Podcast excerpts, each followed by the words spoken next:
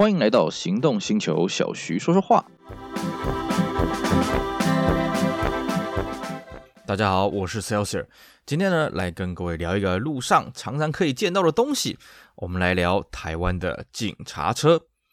呃，是啦，呃，固然这个话题呢，可能对有些人来讲是比较刺耳的啊，因为毕竟大家在开车在路上嘛，常常三不五时不一个不小心，那么就可能被警察拦下来，因为你违规，因为怎么样有的没的啊，这个看到警车呢，有些人多少会有些反感了啊。但是我们平心而论啦，其实警察他也不是吃饱闲闲没事干，专门在找茬的嘛，对不对？我们被警察拦下来，当然主要就是因为我们违规嘛。那我自己比较阿 Q 的感受了啊，你今天要违规呢，那就是愿赌服输了啊。所以我自己呢，违规被警察拦下来呢，我大概也都是态度很良好了啊。那当然，呃，警察他们也是相对的嘛啊。你对他态度好呢，他也不会刻意的去刁难你了啊。我自己的经验就是说，你如果态度好呢，他会给你开这个呃比较轻轻微轻解的罚单了啊。好了，这个如何去面对警察临检呢？警察拦停呢？这个不是我们今天讨论的东西啊。我们今天呢，主要是跟大家讨论呢，这个我们在路上见到的警察车，它背后的一些故事啊。那我们目前在台湾呢，日常生活当中当然很常见的一些警车嘛，啊，像呃目前来说呢，这个三菱的警车啦，纳智捷的警车啦，啊，还有一些 Toyota 的警车呢，哎，都算是相对普遍常见的。那各位是否知道说我们台湾的警车呢，啊，这个是怎么样决定是什么车型的呢？啊，那么又有什么样的警察他会特别指定需要什么车型呢？啊，我们今天呢就简单的跟大家来聊一聊。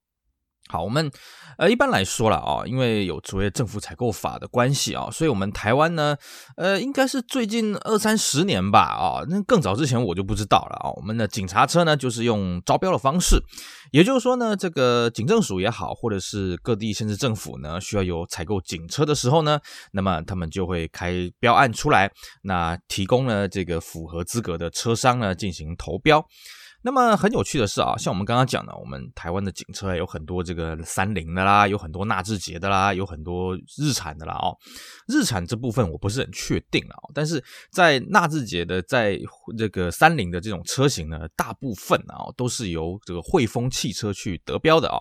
啊，并不是说啊这个裕隆原厂去投标，这个啊三菱原厂去投标了啊，是透过他们的一个很大的经销商叫汇丰汽车去投标的。那么汇丰汽车他自己会去决定说呢，OK，他旗下有什么车。车子呃是符合这个标案，并且呢，嗯，可能没有卖得很好的车子了啊，所以呢，一般来说啊，我们台湾的警车啦，哦，大概都是一些诶卖不掉的库存车了啊，然后送去公家机关嘛，呃，一方面呢，这个警车的这个量比较大，而二方面呢，诶，其实警车啦，它既然是公务用车嘛，所以它是免税的。换句话说呢，虽然呃这个车子采购数量多，那么可能。配备什么的也都不错，但是呢，其实它的得标价了哦，都比我们想象中的低很多了。普遍来说，大概都是市面上贩售价格的大概四分之三到三分之二左右了。那少数也有那种为了要挤破头啦，为了要抢价这个标案呢，哦，这个流血，这个这个抢标的啊，这个偶尔也有了啊。那所以说啦，这个我们台湾的警车呢，基本上，呃，丰富度呢也不算是很高了啊，因为我们大部分都是大众批量采购，那种偶尔零星买的一两台，那个真的是很少了啊。再加上当然台湾本身贩售的车也少嘛啊。那比较好玩的是什么呢？哎，这几年各位可以看到这个修旅车是越来越多了啊。那这个倒也不是说这个警察单位呢刻意要去买修旅车，是因为呢一方面台湾的市场啊，其实轿车的选择也没有很多了啊。那二方面呢，哎，其实某一些修旅车如果一旦发生一些滞销什么的，也会往这个警戒机关这样去送了啊。那当然我们也知道啊，一般的在这种派出所啦，在一般的分局啦，大致而言就是用一些国产的车型啊，或者是一些比较平价的进口车型。那么在台湾来讲了啊，要看到比较好的警车呢，比较高档的警车呢，那当然我们大家一定第一个想到什么？这国道警察队了啊。那当然国道警察队呢，它。在它的前身啊，省公路警察大队呢，其实就已经用这种比较高阶的这种进口车来执勤了啊、我们目前可以追溯到最早的了啊、哦，就是这个省公路警察大队这个高级车呢，是很早很早的时候，大概嗯，大概一九七零年左右吧，他就采购这个宾士 W 一一四啊。但是这边要跟各位说明一下哦，当时采购宾士 W 一一四是有个时代背景哦。不能直接盖棺论定说哦，他就是故意要买一个很贵很贵的车子啊、哦。其实，在当年呢，我们这个现在我们这个宾士在台湾的这个代理商叫做台湾宾士嘛，哦，那台湾宾士前身是台湾戴姆勒克莱斯勒，那么台湾戴姆勒克莱斯勒前身叫什么？叫中华宾士嘛。那其实啦，中华宾士这个公司呢，是由这个退辅会去主导成立的。换句话说，其实最早最早宾士的代台湾的代理商哦，是退辅会。也就是说，它有一个官营的色彩。那当时省公路大队他有觉得说，哦，他有必要要采购性能比较好的这个警车了哦，因为。当时啊，呃，在那个年代，其实呃，国民车当然有这个裕隆的车子可以选择。不过呢，路上会乱来的啊，会比较容易超速的啊。大概啊，除了计程车以外，大概就是这个高级的这种美国的进口车了啊。于是省公路大队那时候就决定说呢，那我们要买一个性能比较好的车子，所以就跟呃这个退辅会那边商量，是不是弄一批这个宾士车来执勤。那后来呢，比较有名的就是我们那个 W 二一零啊，这个有采购了一批这个宾士 W 二一零。的这个呃省公路大队的警车，当然了，那个时候都还是省公路大队哦，那个时候还不是国道警察队，因为那时候还没有转型成为国道警察局啊。那在这过程当中啊，当然陆陆续续也采购了很多像 BMW 啦，像这个 Saab 九百啦哦这些警车，而且很有趣的是呢，其中还有几台是什么 Volvo 八五零啊哦。呃，据说啦，哦，据说这一批还是这个某个呃这个经销商卖过去的啊、哦，但是好像只有一两台吧，哦，这个凤毛麟角，算是一个测试的一个用途而已啦，啊、哦，试试水温呐。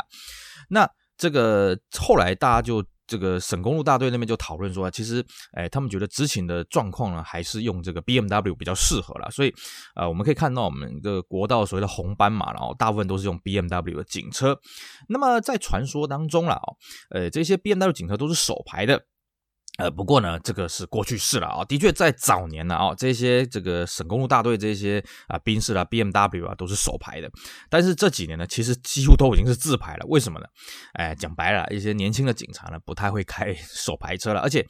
以前考量手排，是因为手排它故障率低，然后呢，它好保养，然后呢，它的加速啊、油耗什么都比较漂亮。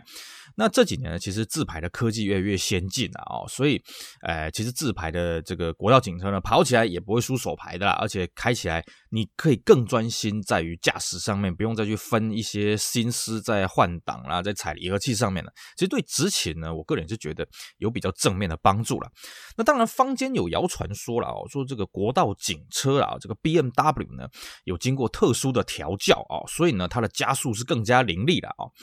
那么我自己对于这个说法啦，我们有去请教过这个国道警察了哦，他们是说，诶，自己开起来觉得没什么差别了哦。那我以前在报废厂工作的时候呢，也碰过几台这个国道退役下来的 BMW 警车，当然都是手牌的哦。哎，我们实际上研究一下，发现，嗯，好像也没有什么很神奇、很特别的东西，就是了啦哦，只是说它是手牌而已啦哦。实际上感觉起来应该只是手牌跟自牌开起来的差距而已啦哦。所以我觉得，呃，这部分在。美国啦啊，在日本啊，这个警车是有经过特别调教，这这倒是真的啦。在台湾，你说这些警车有没有经过什么特别调教？我看应该是还好啦哦。那当然了，我们如果要看这种高价、高价、高阶段的警车呢，啊，除了在国道上面以外呢，那还有各地的交通大队，尤其是那种开道车性质的哈，也会有一些这种高价的警车。当然了，我们这边还是跟各位这个澄清的观念哦。呃，其实呢，你看到这些高价的警车呢，我们也不要太觉得说哦，政府这样乱浪费钱。啊，乱花钱啊，什么没的啊？其实政府他在采购这些车子都有他的考量啊哦，他也不会说啊，我自肥啊，什么有的没的。因为一个很简单的道理哦，你今天一个单位啊，你买这么贵的警车啊，你养护的预算要多很多。其实平平心而论呐。这些政府机关呢，最好就才该什么，才买那个最便宜的、那个最不会坏的、最好修的那种警车。你弄这种高端的这种车子，其实他们养护的压力是很大的。而且有时候民众看到一些比较不理性的指责，哎呀，你们政府乱浪费钱啊，什么都没的哈。其实他们也是很为难的哦，因为毕竟像这些交通大队了哦，他们有时候采购一些比较高阶段的，像什么 BMW 啦哦，这些前导车性质的这种警车啦哦。其实他们的使用年限也相对拉得很长了哦。因为根据以前的规定啊，现在规定是不是这样，我不是很确定啊。原则上，我们公务车了哦，是用八年就淘汰了。可是各位可以看到，我们现在在路上，你说要看到那种十几年前的那种 Grounder 啦，那种警车啦什么的，其实也不难呐。甚至南部还有一些当年买的这 Toyota Premio 啊，用了二十几年都还在开啊。所以说了，对他们而言，其实警车的更新啊，真的是到不得已的时候，比方说这个问题很多，或是有毁损什么情况下，不然都是基本上台湾的警车大部分都是超过使用年限在使用的了啊。就像我们刚刚讲的啊，这个国道的警察队，他们在使用这 BMW，其实那个里程数是吓死人的，那个那个随随便便哦每一台都是几乎都是破百万的在跑的了啊。所以有些车友了，他们就说，哎呀，这个国道警车。这个淘汰下来这个 BMW 这个手排变速箱啊啊，我们拿来用来改装啊，比方说我们下场跑是不是很好用？以我自己在杀肉场的经验，然后我会觉得这个变速箱也差不多了啦，还不如直接从国外买一个外汇的可能会比较好啦哦。所以呢，呃。讲这些话是说了哦，大家也不用太去对这些呃所谓的手牌的这些国道警车呢抱有太大的憧憬了哦，它毕竟就是一台手牌的，而且服役非常啊、呃、这个辛勤的一台这个 BMW 的警车了啊、哦。那当然呢，我们讲到这个除役的 BMW 警车嘛、哦，那在国道来讲，基本上它的车子淘汰下来之后呢，就是直接由这个报废厂去招标了。不过呢，其实有蛮多县市政府啊，它的警车在淘汰了之后呢。是可以留到民间去啊，就是你改变一下它的这个涂装，把这些涂装全部都取消掉之后呢，直接领名牌，直接上路的啊。这个在近几年的台湾呢，算是一个越来越普及的一个趋势了啊。各位如果有兴趣的话，可以上这个台北市政府的这个附属的网站，叫习武网啊。那有很多县市政府呢，会把他们淘汰的警车呢，车况没有说到非常烂的呢，他们就会把它拿上去啊，让民众去这个投标什么的啊。之前我记得还有一次，这个新北市政府淘汰。一整批的这个 Camry 警车，还有 Ground 警车呢，因为那个量实在是很大，而且价格很便宜哦，这个吸引民众去抢标啊。那么新闻还有报道了哦。那不过了，我必须跟各位讲哦，这个买警车虽然诶它是按表超哥在保养的，啊，虽然呢它的价格是很低的，不过各位也知道了哦，就像国道警车一样啊，一般的市区的警车，它其实它执勤的量也是很大，尤其是什么？警车它本身啊，怠速的时间是很长的哦。那怠速其实很伤车啊。像美国啊，美国的警车因为它是专属的规格，所以这个据说了啊，美国有些警车哦，它有一个怠速表，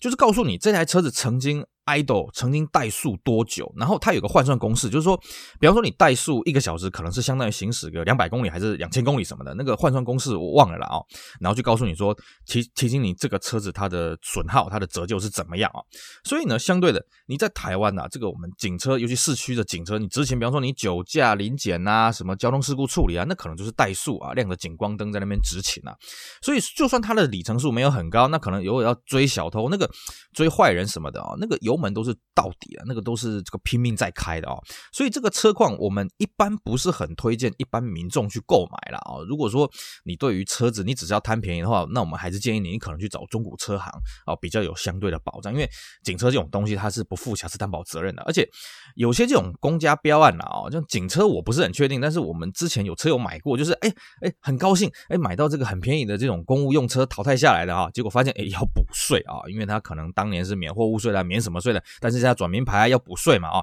所以一来一回也不见得划得来了啊。这是跟大家稍微讲一下。最后呢，我们来聊一个有趣的话题哈。呃，有些人会用黑白车来称呼我们目前台湾一般这个市区啊，就一般平面道路这种巡逻车了啊。但是各位其实仔细看哦，这个警车的涂装并不是黑白的啊，它是深蓝色跟白色。那为什么台湾的警车呢会是深蓝色跟白色这样子？交接这样去涂装呢？其实坦白讲啊，哦，我目前还没有听到一个可以让我信服的一个说法哦。但是呢，我目前可以听到一个比较有趣的讲法是这样子啦，哦，像我们知道日本的警车，它真的是白跟黑啊，上白下黑的涂装。那这个涂装为什么会这样子形成呢？呃，主要是说，呃，日本呢两个说法了啊。第一个是，呃，当时日本在布建警察车的时候是参考美国的警察车制度，好像是那种线。法的警车它就是这样子涂装了哦，所以就这样沿用而来啊，只是一个说法。但在日本呢，呃，另外一个比较广为人家接受的是这样子了哦，就是说日本当年在买警车的时候，因为那个道路环境实在是很差了哦，那个早年那个路嘛都不太平，柏油的。那个面积没有很多嘛，哦，我又不算是一个很普及的东西了，所以呢，它这个警车啊，下面很容易脏掉啊，那整天这边擦洗啊什么也是麻烦，所以他们就决定说，那干脆下面就用黑色的啊，这个黑色的脏了啊，这个比较不用去管它了啊，所以呢，他们慢慢就形成这个上白下黑了啊，这种涂装。当然，这个说法也是有些破绽的。你说黑的东西脏了，难道就看不出来吗？哦，所以呢，其实到底是为什么？因为这个东西其实已经时隔很久了。那相对的，台湾为什么是这个中间是白的，那么前后是黑的，或是深蓝的这种涂装呢？其实小弟我个人也不是很清楚了哦。那如果各位这个闲人异士啊，如果知道这个消息的话，也别忘了跟我们多多分享了哈。好，以上呢就是我们今天的节目呢，能跟大家粗浅的谈一下我们台湾警车的事情了啊、哦。当然，我们还是再次跟各位重申了啊、哦，那个警察执勤也是很辛苦的了哦。警察不是刻意找我们人民麻烦的，我们只要乖乖的开车，遵守交通规则呢，其实你就不用太对警车有什么样的警惕啊，什么有的没的这种惧怕的这种感觉了哦。好，我们今天节目就到这里，非常感谢各位的收听，也希望大家继续支持我们其他精彩的行动星球 Podcast 节目。我们下回再聊，拜拜。